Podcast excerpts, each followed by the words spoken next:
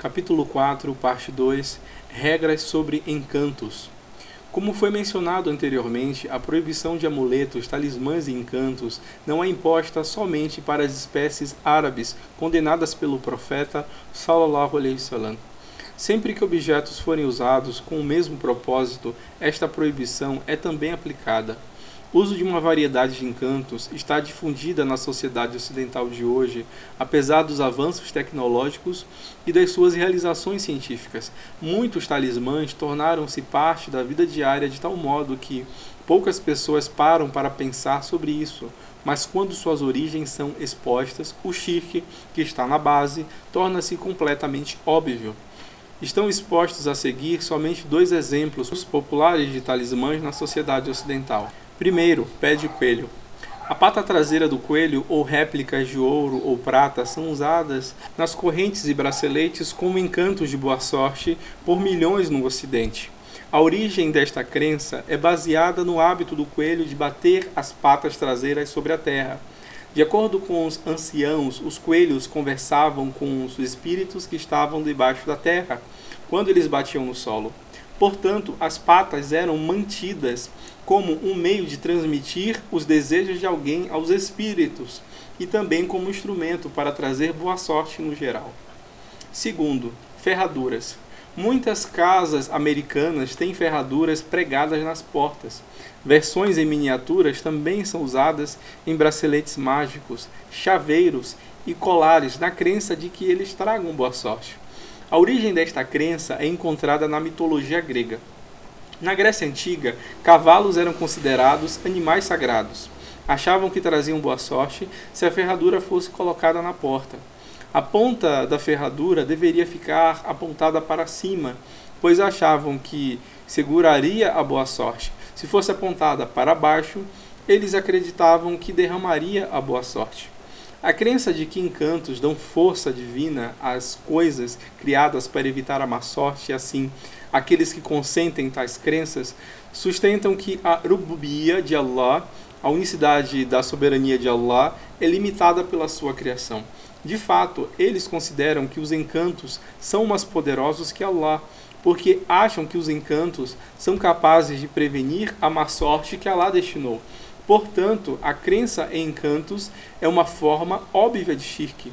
Como Ibn Masud disse no hadith previamente mencionado, essa ideia é fortalecida mais ainda com o seguinte hadith. Uqba ibn Amr contou que quando um grupo de dez homens veio falar com o profeta, sallallahu alaihi wasallam, ele somente aceitou a jura de aliança de nove deles.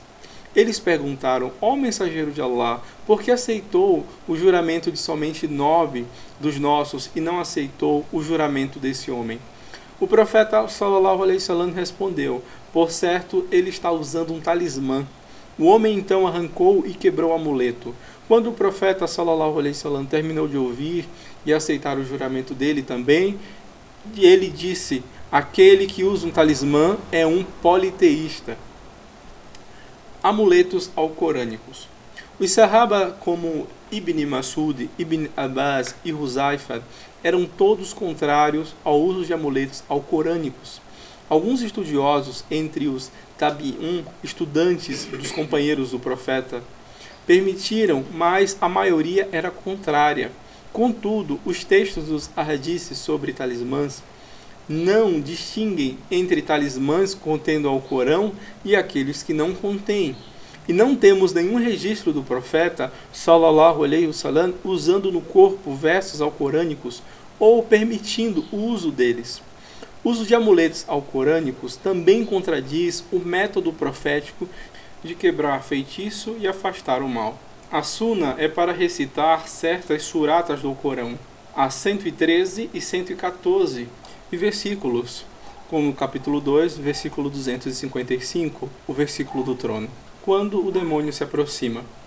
O único método determinado no Corão para obter boa sorte é através da sua recitação e aplicação. O profeta Sallallahu Alaihi Wasallam disse: Aquele que recitar uma letra do livro de Allah ganha uma boa ação e cada boa ação vale dez vezes o seu valor. Eu não estou dizendo que Alif Lam Mim é uma letra, mas que Alif é uma letra, Lam é uma letra e Min é uma letra. Carregar o Corão em amuletos é como um homem doente andando com a receita do médico. Ao invés de ler a receita e comprar o remédio, ele enrola em uma forma de uma bola, coloca no cartucho e pendura em volta do pescoço, acreditando que irá curá-lo. A partir do momento que uma pessoa use no corpo amuletos que contêm versículos alcorânicos, acreditando que o protegerão do mal e trarão boa sorte, ele está dando à coisa criada forças para cancelar o que Allah já tinha destinado.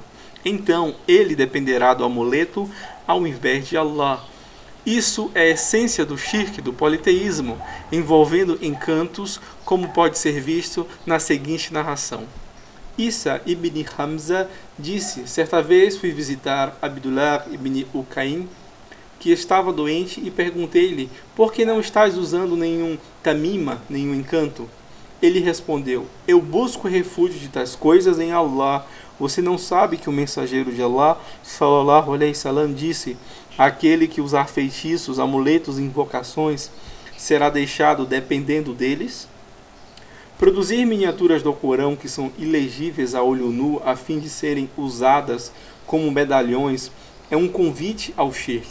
Semelhantemente, ornamentos como Ayatul Kursi, versículo do trono, escritos em letras minúsculas ilegíveis e usados como pingentes, também encorajam ao shirk. Aquele que usar tais ornamentos meramente como decoração não está cometendo shirk, porém a maioria usa com a intenção de proteger-se do mal, enquadrando-se no aspecto do shirk nos princípios islâmicos fundamentais do Tawhid. Os muçulmanos precisam ter o cuidado de evitar o uso do Corão como um amuleto de boa sorte. Ao pendurar dentro do carro, no chaveiro, nos braceletes, colares, da maneira que os não muçulmanos usam seus amuletos e talismãs, eles estarão abrindo as portas ao shirk, por isso, um esforço consciente deve ser feito para purificar a fé de uma pessoa de todas as coisas que podem distraí-lo da concepção pura do Tawhid.